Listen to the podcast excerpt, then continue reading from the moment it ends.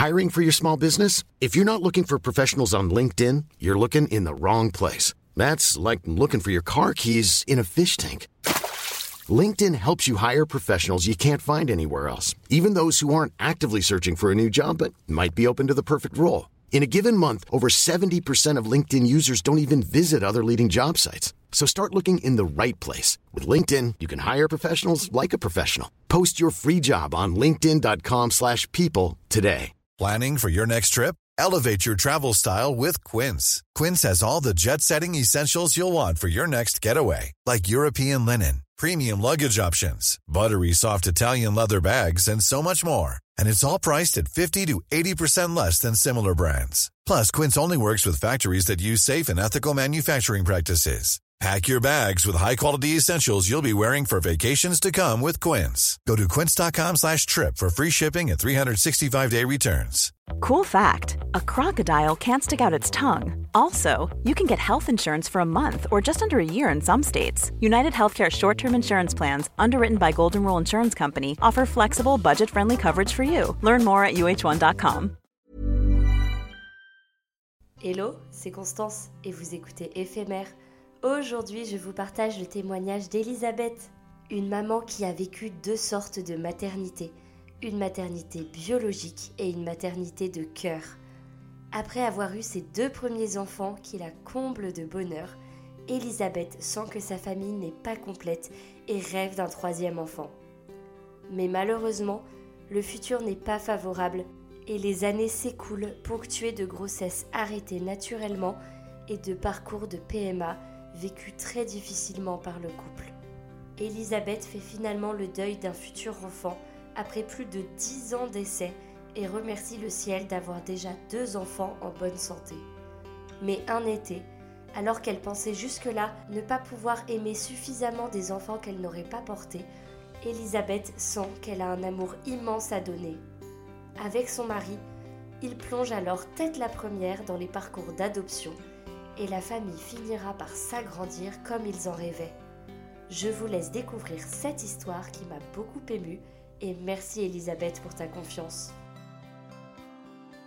Salut Elisabeth, merci beaucoup d'avoir accepté mon invitation euh, dans mon podcast. Je suis vraiment ravie de te recevoir pour parler aujourd'hui euh, de ta maternité euh, qui est, comment dire, différente de celle des autres, enfin en tout cas de celle que j'ai euh, rencontrée jusqu'à présent euh, dans mes épisodes. Donc je suis vraiment ravie de te recevoir. Euh, merci Constance, bonjour. Joli sweatshirt. T'as vu, j'en suis très fière. Est-ce que tu peux, s'il te plaît, te présenter, présenter la Elisabeth d'aujourd'hui et la Elisabeth que tu étais jeune adolescente? Donc, l'Elisabeth d'aujourd'hui, euh, c'est une femme de 58 ans qui est mariée depuis 37 ans, euh, qui est infirmière euh, en EHPAD, actuellement en arrêt maladie. Voilà, donc ce qui m'a permis de redécouvrir pas mal de choses à la maison. Voilà. et donc nous avons eu quatre enfants. Euh, Claire qui a 36 ans, Xavier 34, euh, Thomas qui aura bientôt 25 dans un mois, dans, non, dans, non, dans 8 jours en fait, et Joseph qui a 23 ans. Est-ce que tu peux nous présenter maintenant, s'il te plaît, la Elisabeth, jeune adolescente? Euh, J'étais pleine de rêves, une grande lectrice, donc beaucoup de, de, rêves qui passaient par les histoires que je lisais. Euh, et un petit peu, euh, un petit peu inhibée. Euh, j'étais relativement complexée par mon aspect physique, j'étais petite. bref, je me plaisais pas, j'étais assez complexée. Mmh. et, et, je rêvais énormément. Donc pour moi, le soin, ça a toujours fait partie de mes rêves. Même toute petite fille, quand j'avais 7-8 ans, je dessinais des bobos sur mes poupées pour pouvoir les soigner. Oh, c'est trop mignon Et donc, même si j'ai hésité entre plusieurs métiers du soin, euh, finalement, c'est euh, le métier d'infirmière qui m'a le plus euh, attirée. Mm. Et puis, en dehors de ça, oui, j'ai toujours rêvé d'être maman. je suis l'aînée d'une famille de cinq enfants. Et je ne sais pas si c'est ça qui m'a donné envie d'être maman, mais pour moi, ça faisait clairement partie de mon avenir. Euh, mais alors, à, cette époque-là, enfin, quand j'étais adolescente, c'était complètement fantasmé. Euh, j'imaginais avoir 12 enfants avec le prince charmant. Ah oui, d'accord, on fait pas dans, le, dans la dentelle, directement 12 enfants D'accord, donc les 12 enfants peut-être pas. En revanche, le prince charmant, l'as-tu rencontré? Alors j'ai rencontré, j'ai rencontré le prince charmant. Euh, j'avais 20 ans. Euh, c'était au cours d'une feria d'automne à Nîmes. Pour euh, les plus anciens, c'était le jour du mariage d'Yves Mourouzi. Je ne sais pas si quelqu'un connaît encore Yves Mourouzi. Je ne connais pas, j'avoue. Un journaliste vedette. Et Marie-Laure Augry, son épouse, qui était aussi journaliste, et qui, qui sont restés célibataires très longtemps, et qui, le jour où ils ont trouvé l'amour ensemble, on fait une super fiesta dans les arènes de Nîmes. Ah d'accord, euh, trop sympa, ok. Et euh, voilà, c'est ce jour-là que j'ai rencontré Patrice par le biais d'une amie commune euh, à sa fête d'anniversaire. Voilà. Et alors, est-ce que gros coup de foudre ou pas du ah, tout mais complet, mais ah, direct. j'adore, ça me fascine. direct, on s'est enfui de la fête. Mais non. Pour... Oui, on s'est enfui absolument pour aller manger ensemble. Euh, et, après, ben, on a passé euh, quasiment toute la nuit à, se balader dans Nîmes, qui était euh, en, folie, quoi. Hein. Et à ce moment-là, dans mon cœur, j'ai vraiment entendu, senti, c'est la chair de ma chair, c'est l'os de mes os. Non mais c'est incroyable, c'est complètement fou. Et du coup, on n'arrivait plus à se quitter, c'était un samedi soir. Ben, on est resté ensemble jusqu'au dimanche matin. voilà, on s'est pas lavé. on s'est pas lavé parce qu'on a continué à papoter euh, euh, tout ça ensemble, euh, etc. C'était voilà. Et une semaine après, j'ai eu une crise d'appendicite dans le stage dans, la clinique où je travaillais. Ah bah c'est pratique ça en même temps, tu me diras. voilà, j'étais dans le service où j'ai été opérée après. Très pratique. Et même si on s'était téléphoné presque tous les jours après notre première rencontre prolongée, Patrice est venu tous les jours me voir il m'a apporté euh, des roses, un bouquet. Euh, le chien m'a dit, mais j'ai jamais vu un bouquet comme ça. Euh, je ne me rappelle plus combien il y avait, mais enfin, il y avait plus de deux douzaines de roses. Oh là là. Voilà. quel romantique en plus. Ouais. Oh, le, prince charmant, le vrai quoi. Le vrai. Et alors ce qui est drôle, c'est que physiquement, il correspondait pas du tout à celui dont je rêvais. Je rêvais d'un blond aux yeux verts et il était brun aux yeux bruns. Si ce n'est que ça, ça va. Et euh, dès que je suis sortie de, la clinique, il m'a demandé euh, si je voulais venir euh, chez lui parce que j'habitais à un deuxième étage sans ascenseur et il avait peur que ça tire sur la cicatrice, que ce soit pas top pour moi. Parce que vous habitiez dans la même ville? Oui, on habitait dans la même ville. À, à 500 mètres, mais jamais on s'était croisés. Non mais c'est hyper drôle cette affaire. Ouais, un truc de dingue. Parce que il, il était militaire à l'époque et moi, j'avais beaucoup de stages euh, à l'hôpital. Et l'hôpital, il est de l'autre côté de la rue de la caserne où il travaillait. Mais heureusement que cet ami était là. ouais. Et, à la fin de cette semaine, j'ai écrit à mon père qui était en mission euh, en Afrique pour lui dire euh, Écoute, papa, j'ai rencontré l'homme de ma vie. quand est-ce que tu rentres? Il faut que je te le présente. Ah, j'adore Et mon père qui, qui devait rentrer, donc ça c'était en septembre, qui ne devait rentrer que pour les fêtes de fin d'année, m'a écrit, euh, alors, mon père, c'est le genre, euh, il écrit éventuellement pour les anniversaires, mais deux lignes. Bon anniversaire, bise papa. Et là, il s'est fendu d'une lettre de quatre pages pour me dire tout doux, attends que je sois là, pas de précipitation. Tu sais, ta maman et moi, nous sommes restés fiancés plusieurs années. ne fais pas de bêtises, tes études d'abord. Passe ton diplôme, on ah, verra après. mignon. Donc euh, voilà. Bah oui, parce que tu étais jeune, tu avais 20 ans à l'époque, c'est ça? C'est ça. Et tu n'avais plus ta maman? Et euh, si, mais en fait, euh, du coup, maman était. J'habitais pas chez mes parents en fait. Hmm.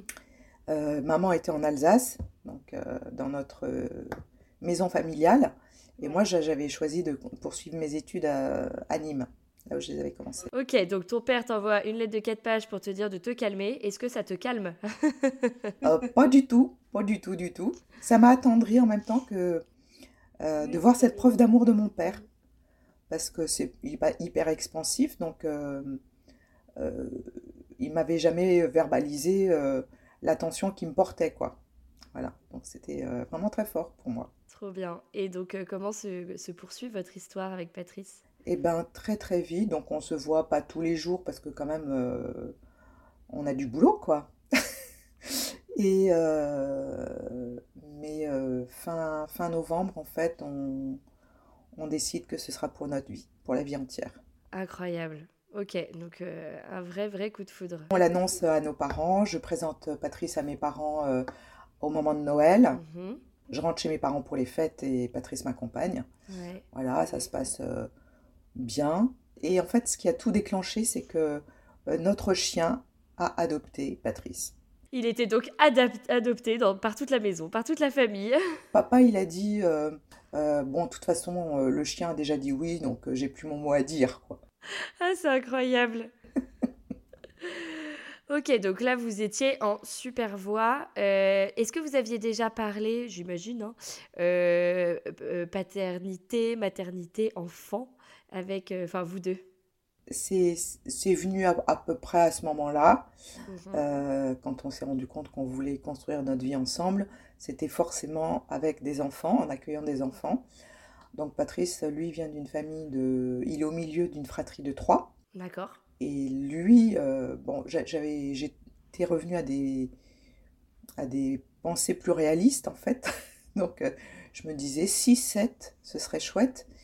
Et Patrice, euh, bon, 4, il a dû tomber de sa chaise, non 4-5, 4-5, euh, 4-5, c'était bien, quoi. Vous avez trouvé un bon compromis. Ouais. Bah, on s'est préparé au mariage, on s'est marié, euh, on s'est marié civilement le, au mois de juin suivant mhm. et religieusement au mois d'août. D'accord. Ouais, donc en même pas un an, vous étiez mariés. Exactement. Et est-ce que vous vous êtes dit que vous vouliez accueillir des enfants immédiatement ou vous laissez un peu le temps? Euh, projet de bébé immédiat. Début septembre, je me suis rendu compte que j'étais enceinte. Ah là là, oui, donc en plus, euh, tu es tombée enceinte super vite, d'accord. J'étais euh, voilà, super excitée, folle de joie, etc. Et totalement imprudente, je l'ai annoncé à mes amis et tout. Enfin, c'était de la folie. Et, et début octobre, euh, j'ai fait euh, donc une première fausse couche. Tu as dû aller à l'hôpital Elle s'est passée comment ta fausse couche? Non, non, j'ai totalement tout expulsé euh, en un coup chez moi, comme, comme des, des, des, méga méchantes règles, mais voilà. Et comment tu te sentais là? Tu, tu, tu, connaissais un peu justement les fausses couches? Enfin, Est-ce que c'était tabou dans, dans, ta famille? Est-ce qu'on t'en avait déjà parlé? Je sais que maman avait fait elle-même plusieurs fausses couches, cinq je crois aussi. Ah oui. Donc on en avait parlé, mais je savais que ça existait, point. Ouais, tu te doutais pas que ça pouvait t'arriver à toi? Oui, voilà, je ne voyais pas du tout pourquoi ça m'arriverait à moi. Mm. pas de raison. En plus, je pense que concernant maman, c'était euh, c'était euh, d'autres causes. Mm. Euh, pour moi, bah, j'ai été exposée en même temps à un médicament pendant sa, sa grossesse à elle, quand elle m'attendait. Comme elle avait fait des fausses couches, on lui a fait prendre du distilben. C'est un médicament qui est complètement interdit maintenant depuis 30, euh, plus, de, plus de 50 ans peut-être. Euh, au moins 40 ans, c'est sûr. Euh, et qui heureusement en France était donné dans des moindres, des posologies moindres qu'aux États-Unis. parce que, ça, ça provoquait des, des, malformations chez les, chez les bébés, malformations des membres entre autres. Et, euh, mais ça pouvait aussi induire des stérilités, euh, des formations de l'utérus ou absence d'utérus chez les bébés filles. D'accord. Ah oui, donc bah, heureusement que c'est interdit. Ouais, ouais, une, une vraie saloperie. c'est clair. Donc le problème, c'est que ta maman en a pris quand elle était enceinte de toi, c'est ça? Oui. D'accord. Ça, tu le savais? Oui. Est-ce que ça t'avait fait euh, peur, justement, quand tu as appris ça? Non. Parce que j'en étais restée, j'en étais restée au handicap visible en fait. l'absence de membres. Et puis je m'étais dit, bon, bah, j'ai du bol parce que, parce que je suis entière, quoi. C'est déjà pas mal. Et, euh, et j'avais pas imaginé euh, qu'il y aurait d'autres choses. Et puis après, quand on a fait des, des examens par la suite, bon, mon utérus n'est pas mal formé. Euh, voilà, il y avait en plus un problème euh, hormonal qui peut être dû ou pas à ce médicament. Mais pour, sur le coup, quand j'ai fait cette fausse couche, j'ai attribué à ça. Oui, tu t'es dit, ah, c'est la faute du médicament euh, de maman. Ouais. Ok. Euh, donc, tu fais cette première fausse couche. Euh, J'imagine que tu es dévastée. Ça doit être bah, complètement. Patrice, euh, un peu moins, il était souvent absent pour le, pour le boulot. Donc, euh, ça l'a moins per- percuté, en fait. C'était pas visible du tout. euh, Bah oui, c'est ça. Non, mais pour les hommes, c'est hyper abstrait. Hein. Voilà. Ouais. Donc, euh, bon, voilà, ça passe, ça, ça passe comme ça, quoi. Et du coup, Ouais. pour moi, ça m'a fait super mal, surtout, de devoir dire euh, à tous ceux à qui j'avais annoncé ma grossesse, eh ben, j'ai perdu ce, ce petit bout. Voilà. Et, et à part ça, zéro suivi médical. Euh, tout le monde me disait, euh, bah, ça arrive. euh, on me disait, enfin, des, des- des femmes plus, plus âgées me disaient fausse couche, vraie couche. Enfin, que grosso modo, quand on commence à avoir, à essayer d'avoir un bébé, c'est courant de faire une fausse couche et que ça annonce qu'après, il y aura, euh, il y aura un vrai accouchement, quoi. Ok. C'est pas archi consolant, mais Bon, Mais bon. ouais. mais Mais on bon, déjà, euh, on est capable de concevoir. Déjà, c'est déjà c'est quelque Oui, chose. c'est c'est une première étape, mais c'est vrai que euh, c'est difficile de savoir que tu y arrives, mais que ça va pas au bout. Voilà, donc euh, on n'avait aucune consigne médicale, hein, puisque moi j'en ai, je l'ai juste dit à mon médecin généraliste, Ouais. euh, qui m'a pas proposé de traitement, pas proposé d'investigation, ni rien du tout. Euh, qui m'a dit, comme tout le monde, euh, ça arrive. euh, Il a pas dit attendez un mois, deux mois, trois mois avant de réessayer d'avoir un enfant. Nada. Ok. Donc, j'imagine que vous réessayez rapidement. on réessaye rapidement, et là je tombe enceinte début février. D'accord, donc ça met un peu plus de euh, temps. de l'année suivante, voilà. Et puis là, euh, ça a été. euh, je- Là, il a fallu que j'attende plusieurs semaines avant de me rendre compte que vraiment que j'étais enceinte. Euh, c'est surtout les nausées en fait qui m'ont euh, un Mis retard de règles et puis et puis euh, et puis des nausées qui m'ont fait comprendre que j'étais enceinte. Donc test urinaire et puis prise de sang et puis là voilà embarqué dans le dans le suivi normal d'une Bah grossesse ouais. euh, telle qu'elle se passait à ce moment-là. Voilà. D'accord. Donc là, euh, comment se passe ton suivi? Bien? Euh, bien, donc je prends rendez-vous avec un, un obstétricien, une obstétricienne à l'hôpital. Mhm. Euh, on parlait pas du tout de naissance naturelle à cette époque, ou alors sur des canaux que je ne suivais pas. Parce que c'était forcément à l'hôpital avec une péridurale, c'est ça? Non, pas, pas avec une péridurale, mais forcément à l'hôpital ou en clinique privée. Mais, euh, mais moi, j'avais un bon retour. J'avais travaillé dans cette matière en stage, que j'ai décidé de me faire suivre euh, là. Ok. Il n'y avait pas encore la péridurale à cette époque? Si, si, si, si, 30 ans? si, si. Ah si, Mais c'était, mais il ok. n'était pas proposé de façon systématique. D'accord, ok. Avec ma formation, en même temps, j'étais vachement branchée euh, euh, médecine euh, classique, quoi.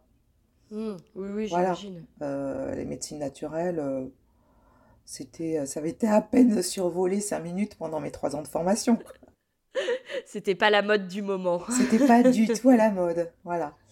Euh, donc j'ai vomi pendant toute ma grossesse jusqu'à mon accouchement. Euh, l'horreur. Ma pauvre. Euh, je ne pouvais manger que euh, des espèces de biscuits qui n'existent plus aujourd'hui, euh, qui faisaient partie du- de la ration du militaire. Et que Patrice euh, Te me, rapportait. Je crois que c'est maman qui m'avait filé le truc, parce est- mon père aussi était militaire, et que sur les grossesses où elle a bien vomi, il n'y avait que ça qui passait. Donc je me Ah, suis nourrie de ça. Ouais. Et attends, et tu continues à travailler? Et j'ai continué à travailler jusqu'à 4 mois. J'étais en intérim. Et puis euh, là, j'ai vomi tripes et boyaux. C'était pire que jamais. Donc j'ai dit, bah, plus jamais, je m'arrête. Et puis c'est tout, quoi. De toute façon, Ouais. j'étais en intérim. J'avais pas de... j'avais rien, quoi. De toute façon, tu vomissais tellement, j'imagine que tu n'étais pas dans ta super forme pour travailler non plus. Eh ben en fait, j'étais quand même, euh, bah, c'est l'avantage de- d'être très jeune, j'avais 21 ans, c'est qu'on est quand même bien en forme euh, tout le temps, quoi. On se remet rapidement. C'est ça, on se remet rapidement. Euh, mais j'ai entendu de tout, quoi. C'est psychologique, en fait, euh, vous voulez pas vraiment cet enfant, euh, que je le Non, rejette mais par la bouche, euh, ce genre de Oh, choses, tu vois, enfin, voilà. Oh, l'enfer. Heureusement que les mentalités ont bien évolué Ouais, ouais, ouais. depuis. Donc, bah, ça m'a permis de pas prendre quasiment pas de poids pendant ma grossesse. J'ai, pris euh, 5 kilos en tout. Ah oui, en Et, effet. et mes voisins se sont rendus compte que j'étais enceinte, euh, quoi, 15 jours avant que j'accouche. C'est pas vrai. Bon, je portais des vêtements amples parce que j'étais un petit peu enveloppée de base, quoi, mais Mm. Ah oui, enfin quand même, ventre de 9 mois, euh, on passe difficilement à côté. voilà. Et euh, Donc ta grossesse euh, se poursuit, euh, tout va, à part les vomissements, ça se passe bien. voilà, tout, pour le bébé, tout, tout va bien, il grandit bien, tout ça. Euh, Super. un- un- une anecdote rigolote, c'est que on avait dit qu'on voulait garder la surprise du sexe du bébé. Mhm. Et, et donc, on nous a pas, on nous a jamais dit le sexe du bébé. Mais un jour, à une écho de, de contrôle, l'échographe a dit, Oh, la coquine, elle s'est retournée, je sais pas quoi. Donc, on s'est dit, bon, voilà. euh, on a, elle l'a pas dit, mais, mais c'était grillé, quoi. C'est clair, euh, le- le- l'expression qui a échappé de la bouche de l'échographe qui a dû se dire genre oh non, j'ai merdé. Voilà. Et donc, euh, euh, j'ai accouché à 8 mois et demi. D'accord.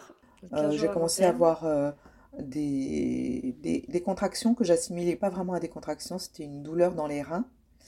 Euh, et ah oui, j'avais quand même fait au- auparavant une menace d'accouchement pré- prématuré vers euh, Ouais. 28 semaines. J'avais été hospitalisée 15 jours euh, et après repos, euh, repos strict jusqu'à 36 semaines. Euh, voilà. Et, et, et, et, Claire s'était retournée au début. Et puis, euh, elle a décidé, cette coquine, de se... C'est pour ça qu'elle a dit oh la coquine, de se retourner à nouveau. Ah Donc, elle s'est présentée en siège. Mhm. Donc, inquiétude, mais en même temps, l'équipe euh, du CHU euh, de Nîmes, merci à eux, Ouais. super rassurant en disant, bah, de toute façon, c'est pas impossible d'accoucher par siège. Euh, par contre, euh, il n'y aura pas de péridurale parce qu'il faut vraiment que vous sentiez vos contractions pour euh, Ah tout au long de l'accouchement, euh, etc. En tout cas, voilà. Et, Ouais. euh, et mais de toute façon, on fera au moment de l'accouchement une radio du bassin pour voir si ça passe Ouais. etc., pour Ça, prendre une décision. Mais ne vous inquiétez pas, on, on- on peut gérer. Bon, j'ai quand même eu des tentatives de euh, version par manœuvre externe, le truc délicieux. Ouais. Ouais, la VME, ça, ça a marché ou pas? Du tout. Non, non, ça n'a pas marché. Après, euh, euh, j'ai eu de l'acupuncture à faire, donc je devais me brûler un bout d'orteil euh, avec un mégot de cigarette. Mais attends, tu le faisais toute seule, l'acupuncture? Bah ouais. Ah oui, ils étaient très détentes à l'époque. Eh ben, oui, en fait, elle m'avait juste montré le point que c'était. Ah, c'est hyper drôle, ouais. Et, euh, et pour pas piquer, pour quand quand même euh, que ce soit safe euh, d'un point de vue hygiénique, Ouais. il fallait le faire avec le, le mégot d'une cigarette.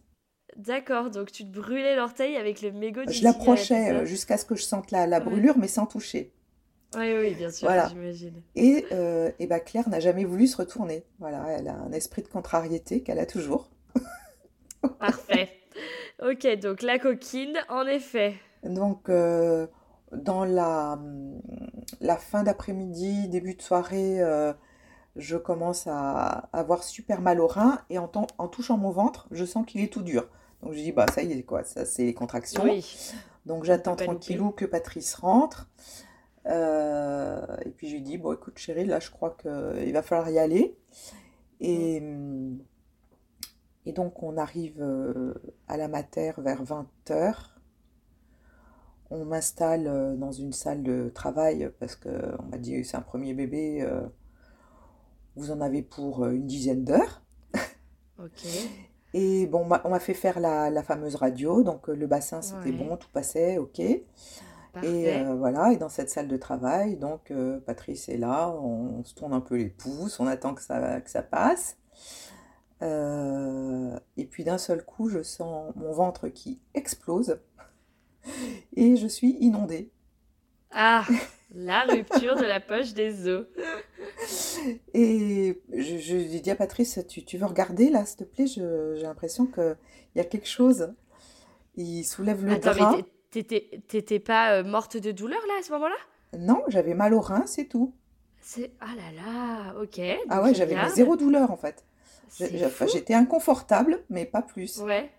C'est dingue. Et, euh, et en fait, on m'a expliqué après coup que parce que le, le siège d'un bébé ne sollicite pas le col euh, et l'utérus de la même façon que la tête. Voilà. D'accord. Ok. Je prends Patrice ça, de toute regarde façon, et, voilà. et voit les, les fesses. Et il voit le, un pied qui sort. C'est pas vrai, c'est Et du dingue. coup, il est complètement affalé. Oh, il y a un pied. Il se propulse dans le couloir. C'était euh, 21h, 21h30. C'était l'heure de la Ouais. relève. Donc, il n'y avait personne. Euh, il croise un type en blouse avec un, un sandwich euh, qui, qui... Il lui dit, ma femme accouche, ma femme accouche. Et le mec vachement décontracte qui lui dit, bah, elle est là pour ça, non? Non, non, mais dire, ouais, c'est bon, les papas paniqués, on en voit toute la journée. Il y a le pied dehors, il y a le pied dehors. Et le type, il dit, ah ouais, c'est quelle pointure? Ah oui, il était vraiment décontracté. Très décontracté. Bon, quand même, euh, de suite après, il y a une sage-femme qui est arrivée, qui a dit, ah oui, effectivement, vous êtes à dilatation complète, il y a un pied dehors, l'autre arrive. Euh, vite, on, descend en salle de... on descend en salle de naissance. Donc euh, voilà, hop, arrivé en salle de naissance. Euh, bah voilà, Claire, euh, Claire se présente. Il y a eu un petit moment de... Et je sentais toujours pas mes contractions. C'est complètement dingue, c'est fou. et elle est sortie sans que je sente de contraction. Et le seul hic, euh, c'est que la tête, c'était quand même un plus gros morceau. Il fallait que je Oui, pousse au bon moment. Et j'ai pas poussé en fait. Comme les pieds sont partis avec la poche des os, euh, le corps est, a suivi, mais la tête, c'était plus compliqué. Donc là, j'avais une sage-femme qui avait la, ventre, le- la main sur mon ventre et qui me disait, là, il y a une contraction, elle arrive, allez, allez-y, on pousse. Bon, donc euh, il a fallu que je pousse euh, trois, quatre fois quand même pour réussir à, Ouais. Ok. à l'expulser. Voilà, euh, donc il l'a emmené, c'était un joli petit bébé, tout rose, tout rond.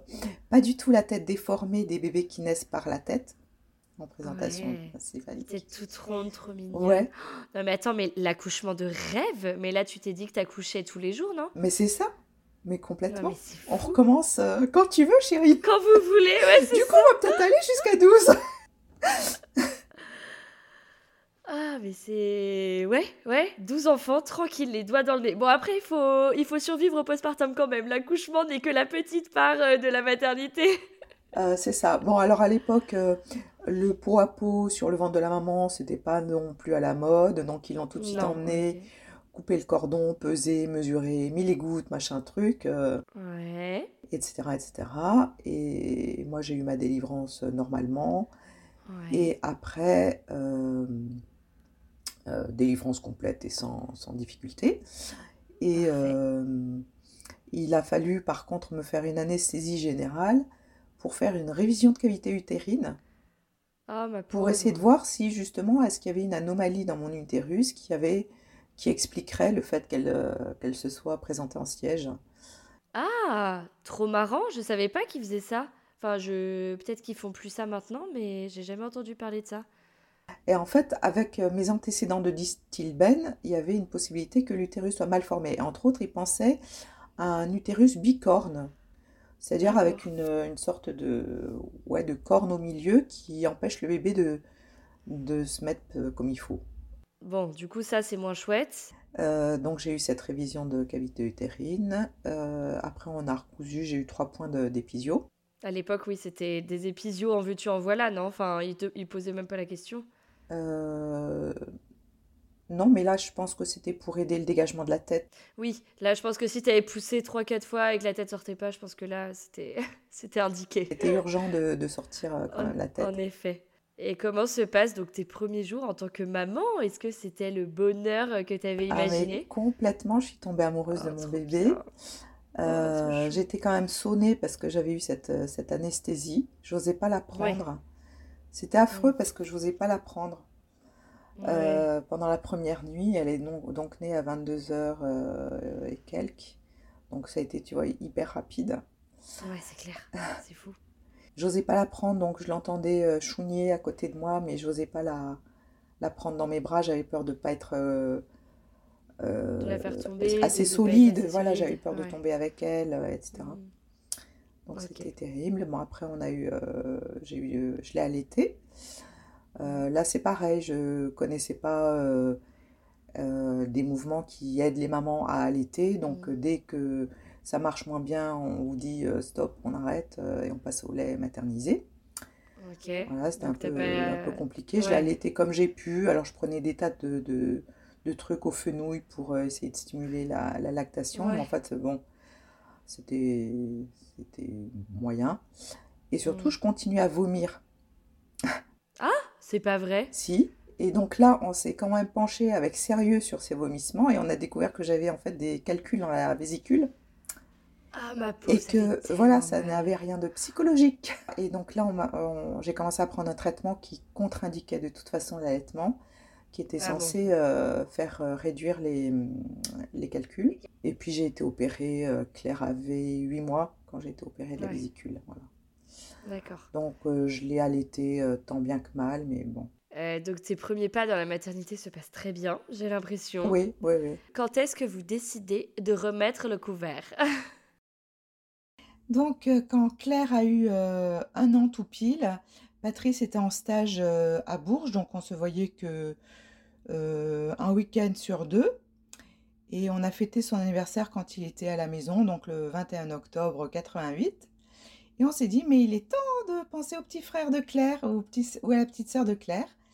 Et voilà, euh, aussitôt dit, aussitôt fait. Euh, à sa visite suivante, j'étais enceinte. Ah non, mais c'est... Avec toi, c'est direct, quoi. Enfin, c'est fou. Trop de chance. Bah, pas à chaque fois quand même, mais voilà, oui, oui, là c'était. euh, Oui, en tout cas, pour le deuxième, euh, t'as eu beaucoup de chance. voilà. Euh, les symptômes ont été perceptibles avant même un retour de, avant même un, un retard de règles, euh, les seins gonflés, enfin c'était un symptôme tout à fait inhabituel pour moi. Et puis euh, j'ai eu une grossesse euh, qui s'est bien passée, des nausées très modérées. Euh, comme pour la première grossesse, par contre, je tombais dans les pommes euh, très facilement par euh, baisse de tension en fait. Ouais, ok. Je passais mon temps à tomber dans les pommes. Mais bon, en dehors de ce petit désagrément, ça s'est super bien passé. Euh, Claire faisait des petits bisous à mon ventre. Euh, Patrice était assez régulièrement absent, mais, euh, mais bon, je, ça se gérait bien, quoi. Voilà, c'était très bien. T'avais repris le travail? J'avais pas du tout repris le travail, non. Non, non, je m'étais occupée de Claire à temps plein, voilà. Et comme j'étais en intérim auparavant, bah voilà, c'était pas, pas de problème de contrat à mettre en suspens, etc. C'est plus pratique. C'est plus pratique. Et puis donc euh, arrive euh, donc une grossesse vraiment sans histoire. Arrive euh, le 9 juillet, vers la fin de l'après-midi, début de soirée, je commence à là sentir vraiment des, des vraies contractions. Cette fois, je les sens vraiment bien dans le ventre qui se contracte et tout. Donc vers 20h, je dis à Patrice que il va falloir prendre la valise et confier Claire à la voisine, c'était ce qui était prévu. Et puis elle est la mater. Donc euh, j'arrive, on m'installe. J'avais très très peur que ça arrive très vite. Quand, comme le premier accouchement avait été rapide en deux heures, deux heures et demie, et qu'on Ouais, disait toujours que le deuxième était plus rapide encore, je te dis, pourvu que j'accouche pas dans la voiture. Bon, ben, on arrive à la mater, on m'installe, et là commence un long, très long travail. En fait, on a su par, par la suite que la tête de Xavier était pas tout à fait bien positionnée, qu'elle sollicitait mal le col. Donc, euh, j'avais des contractions extrêmement intenses, très douloureuses, euh, qui m'épuisaient, mais qui ne faisaient pas avancer le- la dilatation. Ah Donc, euh, vers 1h du matin, j'ai demandé pour avoir la péridurale. Donc, comme c'était quand même un hôpital universitaire, il y a toujours du, du monde. Et on m'a posé la péridurale, euh, voilà, vers euh, une heure, une heure et demie du matin. Après ça, j'ai été euh, tellement calmée que j'ai pu me reposer. J'ai même dû pouvoir dormir un petit peu avec le monito, avec les visites régulières de la sage-femme qui, qui surveillait l'avancement de la dilatation. Et vers 7h30, j'étais à dilatation complète ou quasi. Donc on a appelé mon mari pour lui dire, qui était rentré évidemment entre-temps, pour lui dire, bah écoutez, si vous voulez voir naître votre bébé, c'est maintenant. Donc, euh, donc voilà, il est arrivé et puis euh, j'ai voilà rapidement euh, quelques poussées mis au monde Xavier. voilà, on me l'a posé sur le ventre, j'ai pu lui donner une première tétée. Patrice était tout ému. Trop bien, ok. Est-ce que la petite vie à 4 s'est bien mise en place? Ouais, super bien. je suis rentrée à la maison au bout de 4-5 jours. Euh, ça se passait très très très bien. Euh, bon, Patrice, toujours une présence un peu en pointillé du fait du boulot. Mais, euh, mais vraiment, c'était, très bien. j'allaitais Xavier. C'était un bébé hyper tonique qui pédalait sur mon ventre. pendant les tétés, enfin, c'est vraiment un petit, un petit grimpeur, un petit pédaleur. Voilà, super, euh, super bien. Ouais. Génial. Euh, donc, est-ce que à un moment vous vous dites euh, que vous aimeriez bien un troisième bébé? Eh ben oui, quand Xavier a eu un an, on s'est dit bah ça a marché le coup d'avant, on va faire pareil. Tous les ans, vous, il vous faut un nouveau, un nouveau truc, un nouveau bébé, un cadeau d'anniversaire, quoi. C'est ça, exactement. Sauf que cette fois-ci, euh, et ben ça n'a pas fonctionné. Cette fois-ci, je ne suis pas tombée enceinte rapidement. Bon, en même temps, on déménageait. Patrice était mutée à Amiens, donc on avait un déménagement euh, dans les pattes. Pour moi, la reprise du boulot. Euh, donc, sur, au début, j'ai attribué ça au fait que bon, je, mon organisme avait d'autres choses à gérer, quoi, en fait, que de mettre en route un nouveau bébé. Et puis, au bout d'un an, euh, je suis tombée enceinte, mais j'ai très rapidement fait une fausse couche au bout de, quelques semaines. D'accord. Et, euh, et on s'est inquiété quand je ne suis pas retombée enceinte euh, facilement par la suite. Et on a commencé à avoir un parcours d'accompagnement. voilà, j'ai eu des stimulations ovariennes. On a eu une puis deux mutations entre temps. Donc à chaque fois, il fallait réexpliquer tout le processus euh, enfin toute notre histoire et tout aux médecins. Et... Euh, vous êtes inquiété au bout de combien de temps? Enfin, Xavier avait quel âge? Euh, Xavier avait trois ans à peu près. D'accord. Ouais, donc ça faisait deux ans que vous. On essayait vraiment d'avoir un bébé qui avait eu un... qui avait une fausse couche, donc on se disait, ah je peux tomber enceinte. Bon, donc pas aussi facilement à chaque fois que que pour Xavier, mais mais je peux tomber enceinte. Donc c'est pour ça qu'on s'affolait pas trop, même si en plus Patrice étant souvent absent, bah pour trouver le bon moment, euh, c'était pas toujours facile, quoi. Euh, donc bon voilà, on a consulté, j'ai eu de, la stimulation avec euh, du chlomide. Ouais, donc ça, ça a commencé dès que Xavier avait 3 ans ou un peu plus tard? Oh, un peu plus tard, je dirais. Je, pense que ça a commencé quand on était à Limoges, donc euh, il avait quasiment 4 ans. D'accord. Voilà, après, après des, toutes sortes d'examens qui n'ont rien mis en évidence de, particulier, si ce n'est que moi j'étais euh, euh, en hyperœstrogénie tout le temps. Et donc en déficit de progestérone, j'ai pris la progestérone, j'ai pris, bon, bref, toutes sortes de trucs. Et je suis tombée enceinte à deux autres reprises. Et à chaque fois, j'ai eu des fausses couches. Alors, euh, des grossesses sans, sans beaucoup de, symptômes, donc, euh, dont je me rendais compte uniquement par le retard de règles. D'accord. Et euh, avec des taux de bêta-HCG pas très élevés. Et donc, avec des fausses couches dans les. Avant la, avant, la, avant la dixième. avant la 8-9 semaines, quoi. Voilà. Ouais, ok. Donc, euh, quand on arrive à Toulouse en 96, je suis assez euh, déprimée. Xavier, à quel âge là, pour qu'on se rende compte 96, euh? 5 ans. D'accord. Ouais. Euh, non, 7 ans. Ah oui. Ouais, c'est ça, 7 ans. Ouais, donc euh, l'eau a coulé sous les ponts. Enfin, il s'est passé pas mal d'années quand même. Ouais. Donc, euh, au, au total, trois fausses couches, quoi. Et le pire, c'est que, enfin le pire, euh, c'est que sur euh, toutes les stimulations au clomide, je suis jamais tombée enceinte sur les cycles de stimulation.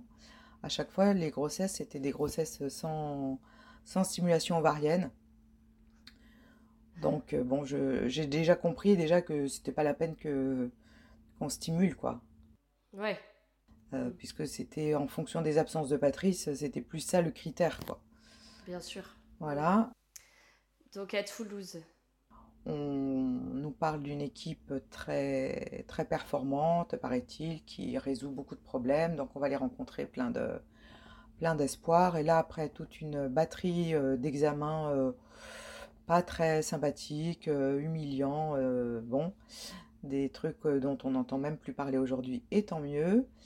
Euh, on nous dit que finalement la seule, euh, la seule solution pour nous, c'est de faire une fécondation in vitro avec euh, le sperme du papa, qui serait en quelque sorte boosté, concentré. D'accord.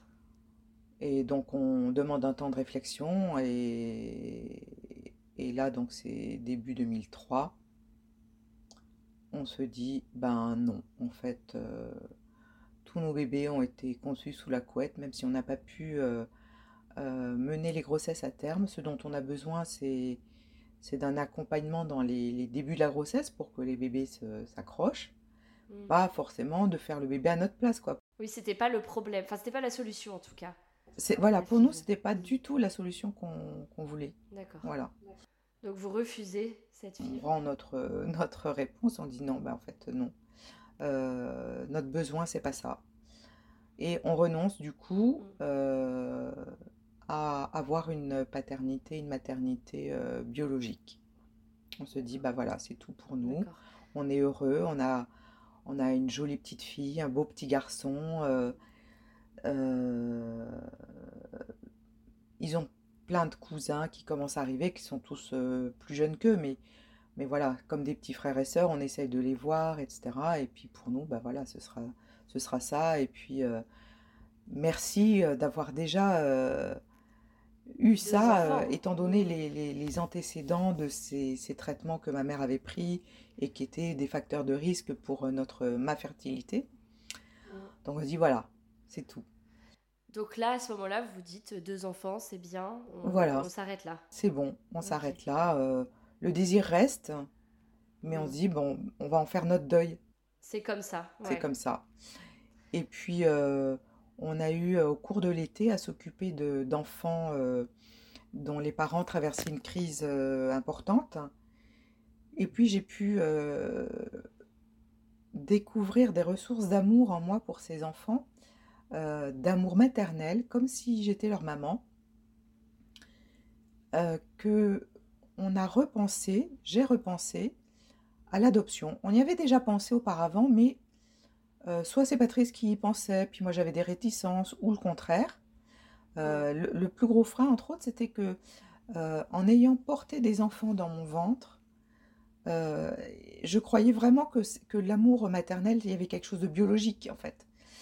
Et je me sentais pas capable et j'aurais trouvé injuste de pas pouvoir donner la même qualité d'amour à des enfants qu'on aurait reçus chez nous. Mm.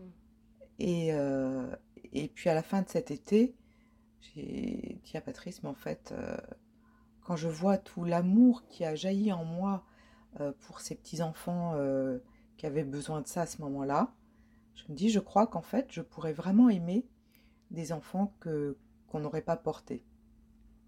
Et Patrice était exactement dans la même, la même avancée dans sa, sa réflexion. Incroyable. Donc là, en fait, vous vous êtes rendu compte que ça y est, vous étiez sur la même longueur d'onde. Voilà, euh, Ouais. l'unanimité de, des cœurs, vraiment. Trop bien. Ouais, il vous a suffi de cet été pour vous rendre compte que c'était OK. Donc à l'automne, on a commencé à, à se renseigner tranquillou. Euh, je sais pas, ça devait peut-être être en janvier euh, 2004. On a, on a suivi une réunion à, à l'ASE, euh, qui était le, le préalable pour euh, toute euh, démarche d'agrément. Euh, voilà, ça nous a conforté, on a écouté des conférences, tout ça, ça nous a conforté, et on est rentré, plouf, dans le, dans le grand bain de toutes les démarches pour l'adoption. La première étape étant d'obtenir un agrément, Mhm. donc euh, un agrément qui est donné par euh, l'Agence euh, sociale pour l'enfance. Oui, donc l'ASE, ouais. Et donc là, c'est quoi euh, C'est euh, des rendez-vous avec des tas de- d'experts, un expert médical qui dit que euh, rien ne m'empêche d'occuper, de m'occuper, ne nous empêche de nous occuper d'enfants. Tac, euh, certificat de bonne santé, boum. Euh, certificat de psychiatre qui dit qu'on est en bonne santé mentale, que qu'on veut pas un enfant pour des raisons tordues, euh, Mm. que la façon dont nous nous occupons déjà des enfants existants euh, montre qu'on est des parents euh, acceptables, on va dire. Voilà. Donc, hop, deux- deuxième certificat dans la poche. Ensuite, une enquête plus... Enfin, en- ensuite et en même temps, une enquête beaucoup plus longue qui va nécessiter plusieurs rendez-vous avec une assistante sociale pour euh, un agrément social, en fait. Euh, voir euh, notre maison, si on peut euh, euh, correctement accueillir des enfants, le nombre de chambres, de salles de bain, de ci, de là. Euh, et comme on avait déjà des enfants, ça passe par un entretien avec euh, Claire et Xavier euh, pour euh, savoir comment eux, ils, ils prennent cette, Ils euh, nouvelle. cette, euh, cette nouvelle. Voilà. Et d'ailleurs, comment vous leur en avez parlé? Que- quelles a- Quelle a été leur réaction? Alors nous, ça nous a un peu bousculé qu'on nous fasse cette demande à ce moment-là, parce que on pensait leur, euh, leur en parler une fois qu'on aurait eu l'agrément. Euh, comme pour nous, on faisait, on a fait beaucoup de parallèles entre les différentes étapes de l'adoption et les différentes étapes de la conception, de la grossesse et de la- l'arrivée d'un enfant. C'est-à-dire que pour nous, toutes les démarches de l'agrément, c'était un petit peu comme tout ce que les parents mettent en œuvre dans le secret de leur chambre euh, pour concevoir un enfant. C'est des choses dont on ne parle pas aux enfants. Donc pour nous, il n'était pas question d'en parler à ce moment-là. On a dû le faire. On en a donc parlé aux enfants en leur disant que la- l'assistante sociale souhaitait euh, recueillir leur, euh, leur avis. Et, euh, et eux, ils avaient évidemment jamais pensé à l'adoption. C'était pas quelque chose qui, qui était présent dans leur, euh, dans leur environnement. Ils nous ont dit, mais pourquoi vous n'y avez pas pensé plus tôt? Ah ouais, donc ils étaient à fond. Ils étaient à fond parce que eux, ils demandaient des petits frères et sœurs. euh, euh, ils, ils nous avaient apporté un jour un livre chez des amis, un livre de comment on fait les bébés parce qu'ils pensaient qu'on savait pas faire. Oh, ah oui, donc eux, ils voulaient vraiment un petit frère ou une petite sœur. Mais ils étaient hyper motivés. Euh, Régulièrement, ils demandaient bon, quand est-ce que c'est, quoi qu'il arrive? Ils avaient quel âge là, euh, Xavier et Claire? Euh, 2004. euh, donc Claire a 15 ans et Xavier euh, 13. Ils se rendaient tout à fait compte de ce que ce qu'impliquait une adoption, l'arrivée Ouais. d'un bébé. Ouais. Ouais. Ok. Voilà. Et donc, euh, bon, le- le- le- l'entretien se passe bien, on a un, agrément avec des, que des avis très favorables, etc. Donc, euh, l'agrément, on l'a. Et ensuite, il faut euh, se tourner vers un organisme agréé pour l'adoption, puisqu'on choisit de ne pas adopter en France un pupille de la nation. On choisit d'adopter à l'international, donc un organisme agréé pour l'adoption. On avait déjà un petit peu cherché et euh, vient de s'installer dans notre région un organisme qui s'appelle les Enfants de Reine de Miséricorde et qui est donc agréé de fait, euh, puisqu'il faut que, qu'un répondant, un, un correspondant en fait de l'association soit présent dans un département pour que l'organisme soit agréé dans ce département. En fait, c'était vraiment donné département par département. Donc voilà, on fait connaissance et tout ça, et on lance les démarches. Et donc, il s'agit de- d'une adoption en Éthiopie. Voilà. Euh, parce que cet organisme réalise des adoptions en Éthiopie. Pourquoi vous préfériez adopter à l'international euh, plutôt qu'en France? Euh, C'était quoi votre réflexion? Bah, les pupilles de la nation, c'est très rare. Donc, il faut attendre très longtemps. Nous, Claire et. Xavier, bah, ils commençaient à être grands hein, quand même. Et puis, euh, on ne voulait pas forcément un bébé. Euh, parce qu'on avait déjà eu la chance d'avoir euh, deux bébés et qu'on pensait que euh, laisser le peu de bébés qui étaient disponibles pour l'adoption à des parents qui n'avaient jamais enfanté, ce serait quand même plus sympathique. Voilà. Et puis d'autre part, j'avais assez peur, moi, de la casse, entre guillemets, c'est-à-dire. Très souvent, c'est dans des conditions sociales très défavorables et on a davantage d'enfants fracassés Mm. euh, qu'à l'international où souvent c'est des, des conditions euh, de vie qui, qui font disparaître les parents et il y a moins de... Enfin, c'était ma croyance en tout cas, voilà, moins de traumatisme euh, euh, chez les, chez les enfants. Ok, en tout cas, c'est ce que vous étiez dit à l'époque. C'est ça. Voilà. Ok. Euh, et est-ce que euh, vous étiez décidé à adopter un enfant ou plusieurs enfants? Alors, on a effectivement, on avait demandé un agrément pour, euh, trois enfants et on l'a obtenu pour euh, deux ou trois enfants, sachant que cet agrément n'est à utiliser qu'une seule fois. C'est-à-dire que si on, peut adopter un seul enfant, mais si on veut un autre enfant par la suite, il faudra refaire toute la démarche d'agrément. Ah oui, alors que là, directement, vous pouviez adopter deux ou trois enfants. euh, Voilà, d'un S'il y avait une fratrie, par exemple. C'est ça. Et, euh, et comme on avait déjà perdu beaucoup de temps, que Claire et Xavier étaient déjà grands, euh, voilà, on voulait d'un seul coup, et puis on s'était dit, bon, même si les démarches n'ont pas été particulièrement longues pour nous, euh, c'était la moyenne, la moyenne, quoi, hein, 9 mois pour obtenir l'agrément. On s'est dit, refaire ça à chaque fois, pff, quelle perte de temps et d'énergie. Donc euh, voilà, on va finir notre famille là, maintenant. Parfait, Euh, donc vous vous approchez de l'association. donc on s'approche de l'association, il y a de nouveau toutes sortes de, d'enquêtes, etc. sur euh, nos moyens et tout. Voilà, il faut savoir que Patrice à ce moment-là était sans emploi. Et donc cette association nous a fait confiance sur notre capacité à ne pas laisser euh, bah, le chômage euh, assombrir vraiment le climat de la famille. Et euh, nous a fait confiance aussi sur euh, notre capacité à rebondir et à donner de la joie malgré ce contexte qui n'était pas euh, hyper favorable. Voilà. Mm. Ok, très bien. Donc ça c'était euh, janvier 2005. euh, ouais, janvier 2005, l'association nous, nous fait confiance pour nous confier des enfants. Ouais. Et à la mi-mars, on reçoit euh, un coup de fil qui nous dit, voilà, j'ai deux enfants, euh, donc la, la présidente de l'association, j'ai deux petits garçons à vous proposer euh, qui ont 5 ans et 6 ans et demi. Est-ce que vous seriez partant? Donc, bah, nous, on a dit oui, super. Donc, on a reçu à ce moment-là tout un, un dossier les concernant avec leurs photos et à partir de ce jour-là, on a mangé à table avec la photo sur leur, affichée sur l'ordi. Trop mignon. Ah oui, il faisait partie de la famille euh, immédiatement. Voilà. Et, euh, et nous, de notre côté, on, leur, on envoie euh, un petit album photo avec des photos de toute la famille, de la maison, etc. pour que les enfants ben, apprennent à nous connaître avant de nous voir pour de vrai. Ouais, il s'habitue déjà à, à vous. Voilà. Donc après, il y a toutes sortes de, de démarches administratives, d'apparentement, euh, de signature, de visa, de machin, tout ça pour que eux, à l'état civil éthiopien, soient enregistrés comme étant nos enfants sur leur acte de naissance. Ah oui, donc avant même d'aller en Éthiopie, ce sont vos enfants euh, de... administrativement. C'est ça. Euh, D'accord. tout est, tout est prêt au moment où on part en Éthiopie, le 2 juin 2005.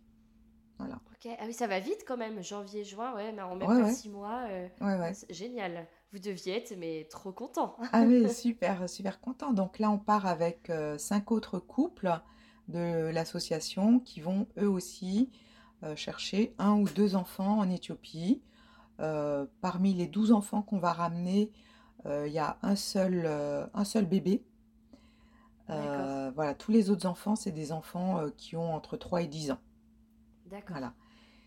Et donc on part en Éthiopie, donc euh, on loge à environ 150 mètres de, de l'orphelinat. Et comment se passe la première rencontre? Je veux tout savoir.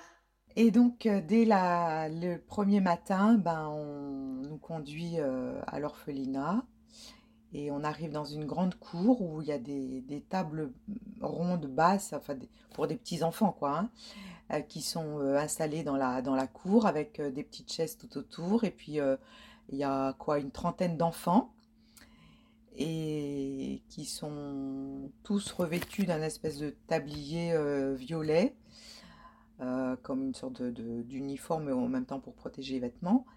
Et, euh, on cherche du regard euh, à reconnaître les petits enfants qu'on a eus sur les photos, parce que en vrai et en photo, et puis plusieurs mois après, évidemment, c'est pas pareil. Et euh, on les repère assez très vite. Et, euh, et eux nous reconnaissent aussi. Et ça, j'ai trouvé ça extraordinaire. C'est qu'il y a un échange de regards, de reconnaissance entre eux et nous. Et, euh, et voilà. Et donc, bon, ça n'a pas été tout de suite des gros câlins parce que les enfants étaient très tenus par une certaine discipline. Donc, il fallait d'abord qu'ils finissent leur repas et tout.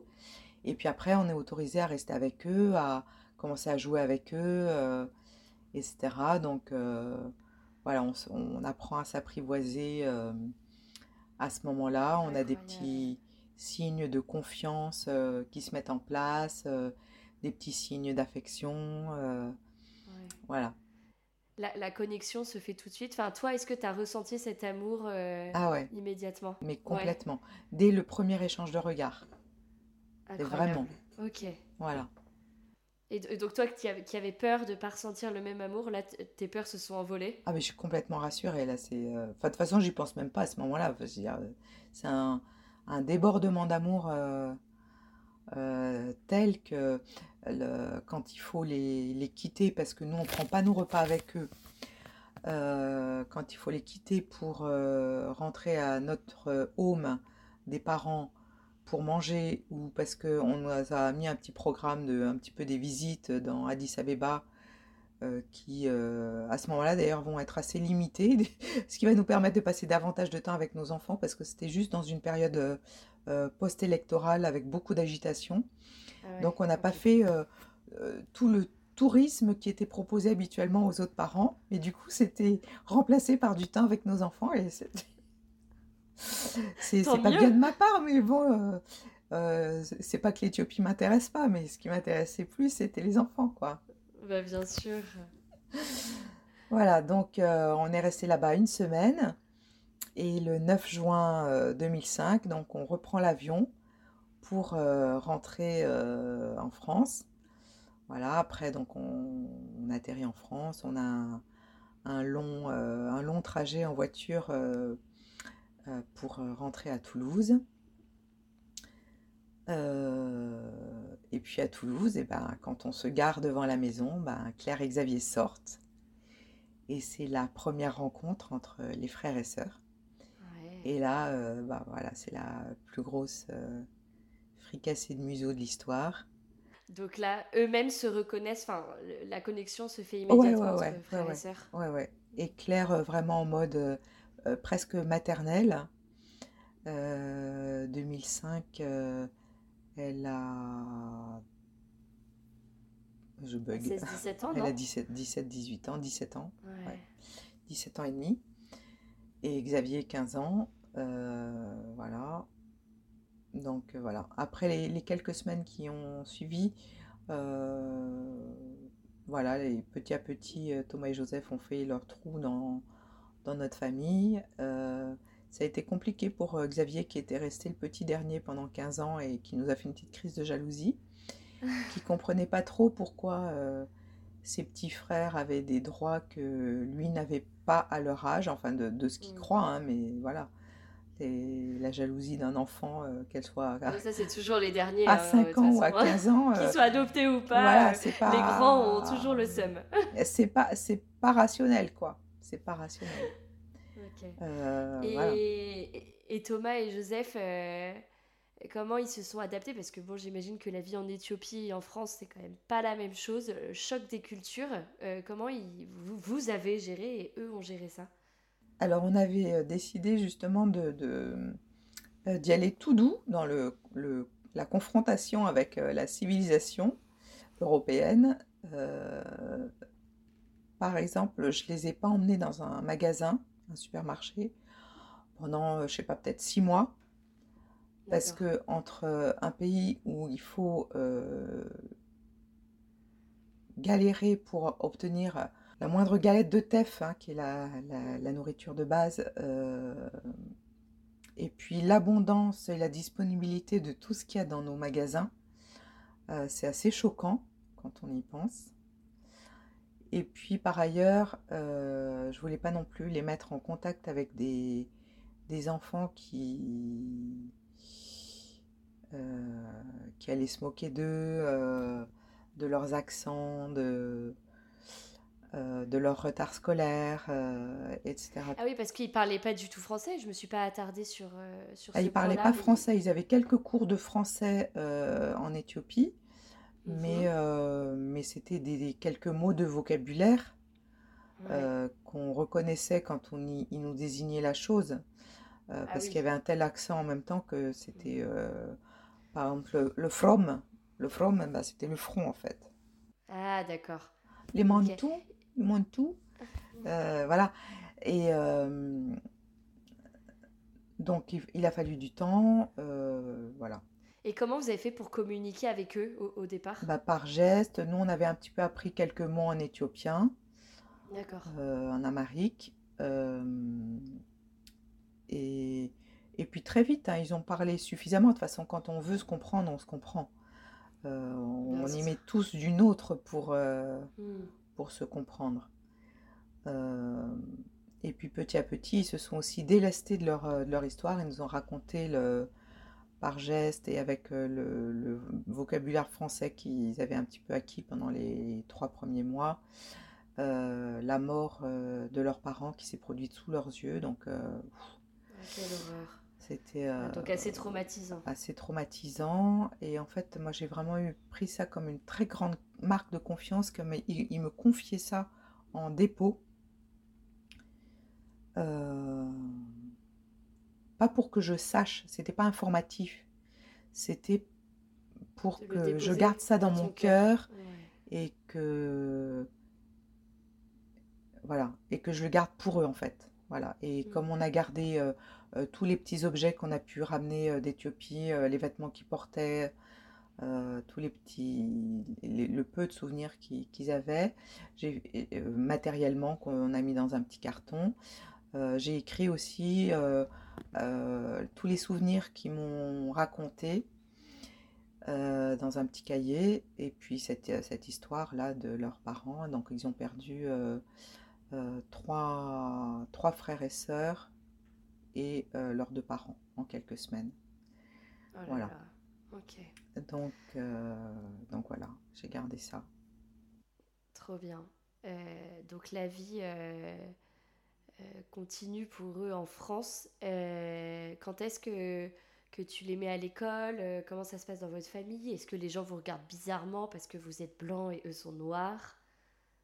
Bah ça, j'ai pas trop, trop vu. Enfin, je dire, on a tout de suite dit, bah voilà, on a adopté des petits-enfants en Éthiopie. moi, ça m'amuse beaucoup aussi quand je... par exemple, au boulot, quand j'ai repris le boulot, que je rencontrais quelqu'un de montrer des photos de, ma famille. Euh, voilà, ça c'est mon mari, euh, et puis ça c'est mes enfants.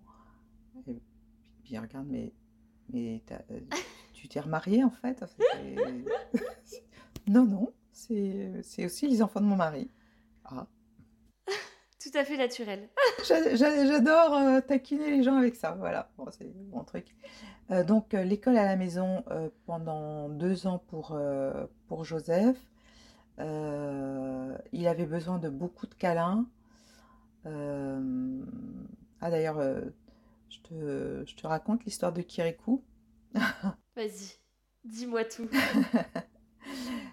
l'histoire de, Kirikou, donc à un moment donné, Kirikou est dans le ventre de sa maman et il lui dit Mère, enfante-moi. Et, et Kirikou naît. Et on avait regardé ce dessin animé euh, avec Thomas et Joseph euh, quelques jours auparavant. C'était en hiver, j'avais des, gros pulls très détirés. Euh, et, Joseph, il aimait bien se, nicher pour un câlin sous mon pull. Et puis à un moment donné où on est, il est sur mes genoux avec euh, sa tête, euh, enfin sous mon, sous mon pull, et il me dit Mère, enfante-moi. et j'ai compris qu'en fait, il voulait qu'on rejoue la scène de Kirikou.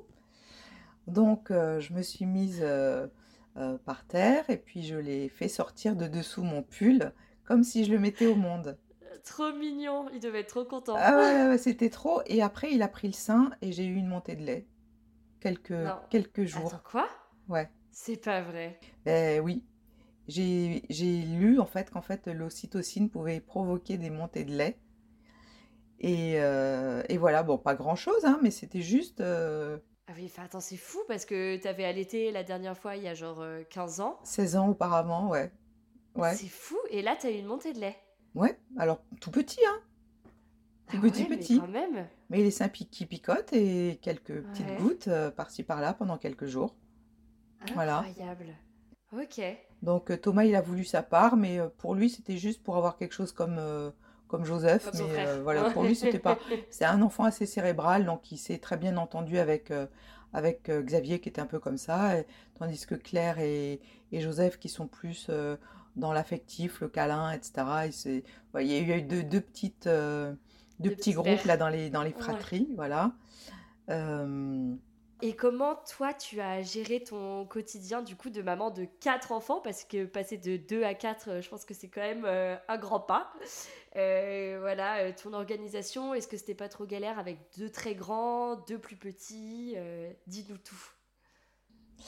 Euh, en fait, non, euh, parce que le, quotidien, il fait toujours de la, de la même chose. Faut se lever le matin, faut s'assurer que tout le monde euh, soit prêt pour partir dans ses activités, que ce soit l'école, le boulot euh, ou l'école à la maison, euh, que tout le monde ait pris un bon petit déjeuner, enfin bon, bref, que tout le monde ait tout ce qu'il lui faut, quoi.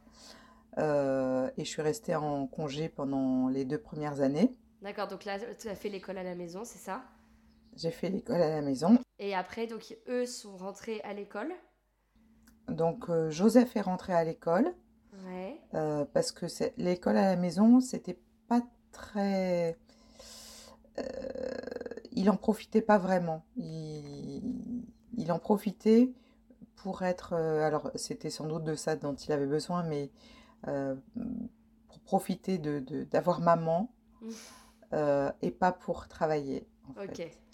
Et du coup, du coup, il prenait pas du tout d'autonomie au niveau scolaire. Et bon, voilà, ça c'était c'était compliqué. Donc, je l'ai mis à l'école. Il est donc entré au CE2 Ok. euh, ou au CE1, je sais plus. Euh, deux ans après euh, l'arrivée.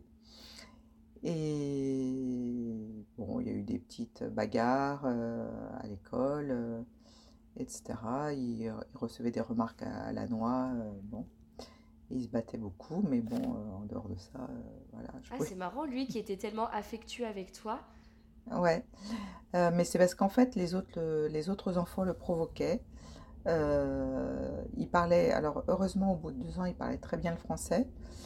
Euh, mais les autres enfants, c'est des choses qu'ils avaient entendues à, à- à la, à la maison sans doute, lui disaient qu'il est un enfant de la guerre, Ah oui, des- etc. des Alors pas ça très n'avait gentils. ça n'avait Ouais. rien à voir avec la, avec la réalité. Ouais. Euh, et puis lui, bah, il, rép- il répondait un petit peu euh, brutalement, quoi. Bah, j'imagine, bah, bien sûr. Au ouais. départ, il essayait de se, de se moquer, mais comme il est très vite affecté par ce qu'on lui dit, euh, Mhm. ça, ça débordait, quoi. Ouais. Voilà, il a essayé de lui dire, euh, quand toi tu étais encore euh, au biberon, euh, moi j'étais euh, j'étais un petit berger, je comptais des moutons, euh, Ah, etc. Enfin, moi j'ai une autre vie que toi, quoi. Bon, enfin bon, voilà. Et pendant ce temps-là, euh, j'ai, repris le, le travail euh, six mois plus tard. Ouais, Et, et attends, et Et- Thomas, lui, il, était- il avait déjà été à l'école? Enfin, il est, tu Non, déjà mis? Thomas, je, le- je le continue, je le gardais à la maison parce que lui, au niveau euh, travail scolaire, il était extrêmement volontaire et autonome. D'accord. Et donc, il est arrivé à 6 ans et demi sans avoir été scolarisé. Donc, euh, je me suis dit, mais on va peut-être arriver à l'objectif à ce qu'il rattrape en fait le retard, le retard scolaire et qu'il puisse intégrer une classe de son âge D'accord. en fait. Donc, et puis il travaillait vraiment sans difficulté. Donc, j'ai repris le travail en juillet 2007, c'est ça. Et, donc en septembre, ben, on, a, on a continué l'école à la maison avec, euh, avec euh, Thomas. Et Joseph était à l'école euh, primaire de, notre quartier. voilà, au bout de... pendant six mois, après toi, tu as repris le travail et Thomas est allé à l'école? Et l'année suivante, donc, Thomas avait accompli toutes les en trois ans donc, euh, toutes les années de, des classes primaires et il a pu entrer en sixième. Trop bien, bravo Thomas. voilà. Génial, ok, tu devais être trop fier. Ah bah oui, complètement, ouais. Ouais, ok. Et bravo à toi aussi d'avoir euh, mené. Euh, bah, c'était pas ton boulot d'être prof, donc bravo aussi. Eh ben, en fait, l'instruction à la maison, c'est pas être prof, en fait. C'est être plutôt répétiteur euh, parce qu'on a des leçons qui nous sont données euh, par un cours, on envoie les devoirs, c'est pas moi qui note les enfants, euh, c'est pas moi qui les évalue, je m'assure juste qu'ils fassent le travail qui est demandé en fait. Hmm. Et puis je les aide, je les accompagne évidemment. Ouais. Voilà. D'accord. donc toi tu reprends le travail, tu es contente de reprendre? Oui, oui, oui. Hmm. Et, et, pendant ce temps-là, en fait, j'ai repris à temps partiel. Et euh, Claire était euh, à la fac, oh, non, ouais, peut-être, je sais plus. Euh, si elle était en fac, et donc elle, avait un, emploi du temps extrêmement light, ce qui fait qu'elle était à la maison auprès de Thomas quand moi j'étais pas là. Et à 50%, en fait, j'étais là trois jours par semaine. Ah et je pouvais m'occuper de m'occuper de, lui, quoi. Trop la avec lui. D'accord. Trop génial. Et comment se sont passées euh, les années un peu plus rudes de l'adolescence? Eh bien, euh, ça a été rude. Ça a été très rude. Euh, au départ, non. Et puis vers, vers 13-14 ans, là, ça, ça, a été assez, assez, assez violent même.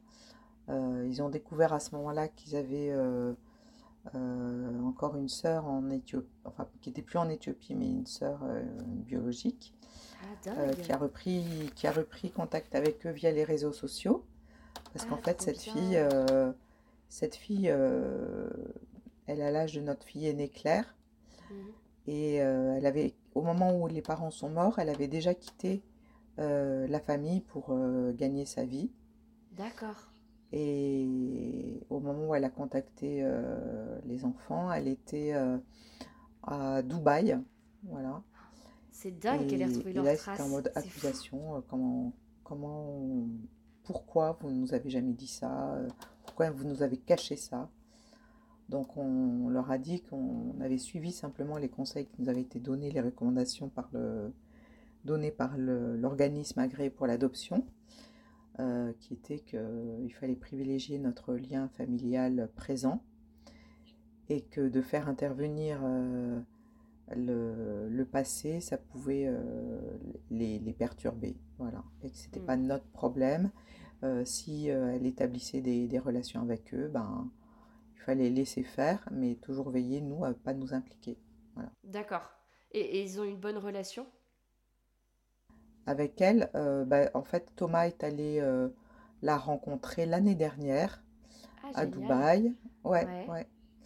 Euh, très à la demande de sa sœur, parce qu'en fait, Thomas et Joseph sont tellement adaptés au mode de vie européen, même si ça a été dur au début, enfin de, perdre les, goûts, les musiques, les ambiances, bah, le, climat, le climat, etc. Euh, voilà, ils se sont. Et puis d'ailleurs, ils ont oublié leur langue.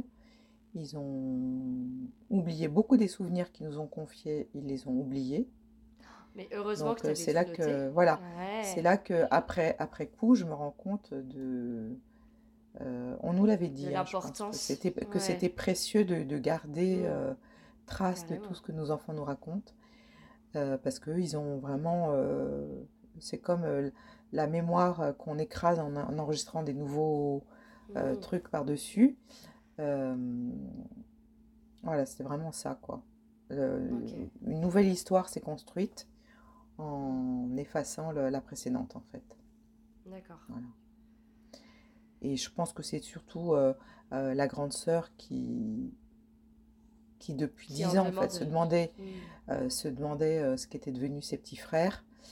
Ah oui, bien sûr. Euh, voilà, qui a, qui a tout fait pour, euh, pour reprendre contact. Et d'ailleurs, euh, elle m'a envoyé un petit mot pour me remercier d'avoir rendu ses petits frères heureux.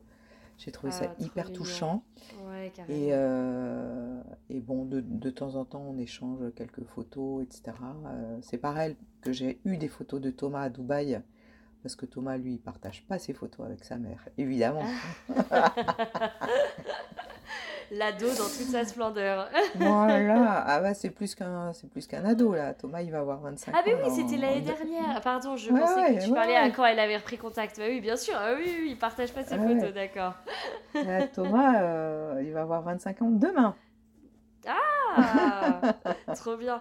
Ah oui, oui, non, mais c'est parce que je, je, je pensais qu'il l'avait rencontré à 14 ans, en fait. J'avais pas du tout les bonnes dates en tête. Ok.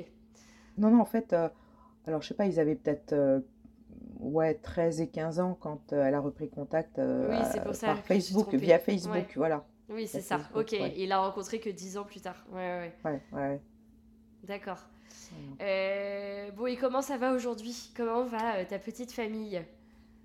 Eh ben écoute, euh, elle pousse, elle continue. Euh, voilà, donc euh, no- notre Claire est installée à, Toulouse, elle vit sa, vie bien. Xavier est à Saint-Nazaire où il a épousé une adorable Solène et après, ben, elle a connu aussi le drame des fausses couches. Et après Ah trois mince. fausses couches, euh, ils viennent d'avoir un petit bébé, un petit Constant, qu'on a déjà vu à deux reprises, Ah, génial. et qui, je l'espère, euh, ils vont venir euh, chez nous pour Noël. Je l'espère de tout mon cœur. On devrait, euh, voilà, ces jours-ci, de Thomas, Xavier devrait m'appeler pour me le confirmer. Thomas, il est mécanicien avion, sous-officier de l'armée de l'air à Trop Évreux. Il a plein, plein de congés et plein de sous, et c'est comme ça qu'il a pu aller à Dubaï l'année dernière. Voilà, en fait, c'est un, garçon qui a toujours été hyper volontaire, euh, très dans le cérébral, etc. Moi, je pense Ouais. qu'il n'a pas. euh, il y a beaucoup de blessures de son passé qu'il a voulu simplement. Lui, il a toujours refu- beaucoup refusé de parler du passé, D'accord. euh, Bah, il était le plus d'évoquer grand, hein. des, d'évoquer des souvenirs, etc. Et moi, je crois qu'il a mis en fait un, un gros, euh, un gros paquet de pansements sur un abcès pas crevé. Ouais. Et, et je sens que, bon, il me semble hein, qu'il y a plein de choses qui ne sont pas réglées, qu'un jour il faudra qu'il entreprenne euh, Ouais. Une des thérapie. démarches, des démarches de guérison, euh, Ouais, voilà, bien sûr.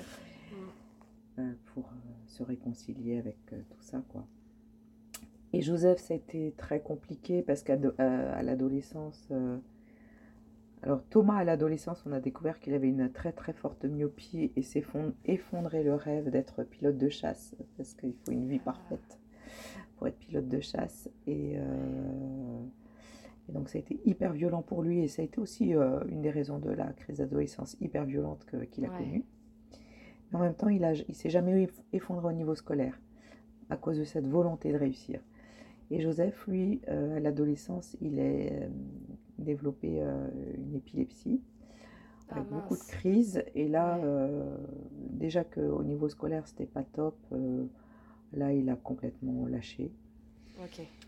Et euh, ça a été euh, très compliqué. Il a été dans des, des tas d'excès euh, nocifs. Là, aujourd'hui, il a 23 ans.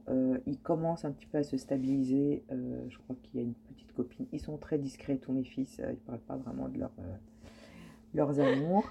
Ouais. Mais je crois qu'il a une petite copine régulière. Il a un boulot stable. Ah, bien. pas, en, pas en CDI, il travaille en, en mission parce que, parce que pour les jeunes aujourd'hui, euh, le CDI, c'est un filet à la patte qui empêche d'avoir tous les loisirs euh, et qui obère un petit peu la liberté. C'est vrai. Mais il se lève le matin pour aller gagner sa vie, c'est bien. Il se lève tous les matins pour aller gagner sa vie. Voilà. Et même si les relations sont encore un petit peu tendues, ça s'est bien, bien amélioré. Voilà. Bon, très bien. Et c'est le seul qui reste encore à la maison. Ah, ben voilà. j'ai encore, j'ai encore. Alors quand je lui dis euh, comme ça, il fait, il grogne. J'y vais, c'est mon bébé qui est encore à la maison. ok. Bon, et eh bah, merci beaucoup Elisabeth pour euh, tout ce partage.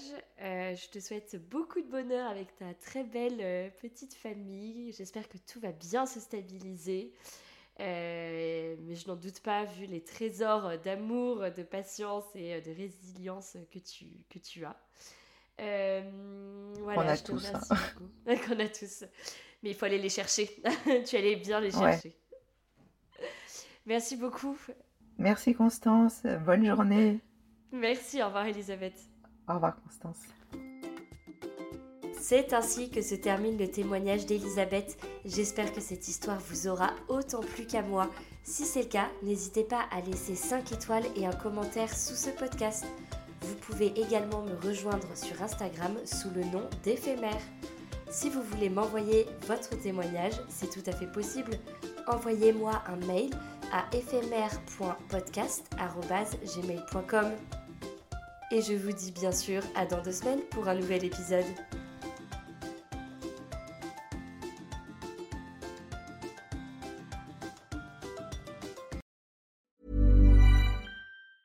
Even on a budget, quality is non-negotiable. That's why Quince is the place to score high-end essentials at 50 to 80% less than similar brands. Get your hands on buttery soft cashmere sweaters from just 60 bucks, Italian leather jackets, and so much more. And the best part about Quince, they exclusively partner with factories committed to safe, ethical, and responsible manufacturing. Elevate your style without the elevated price tag with Quince. Go to quince.com slash upgrade for free shipping and 365-day returns. Hold up. What was that? Boring. No flavor. That was as bad as those leftovers you ate all week. Kiki Palmer here, and it's time to say hello to something fresh and guilt-free. Hello Fresh. Jazz up dinner with pecan-crusted chicken or garlic butter shrimp scampi. Now that's music to my mouth. Hello Fresh. Let's get this dinner party started. Discover all the delicious possibilities at HelloFresh.com. Mom deserves the best, and there's no better place to shop for Mother's Day than Whole Foods Market. They're your destination for unbeatable savings, from premium gifts to show-stopping flowers and irresistible desserts. Start by saving 33% with Prime on all body care and candles. Then get a 15-stem bunch of tulips for just $9.99 each with Prime. Round out Mom's menu with festive rosé, irresistible berry chantilly cake, and more special treats. Come celebrate Mother's Day at Whole Foods Market.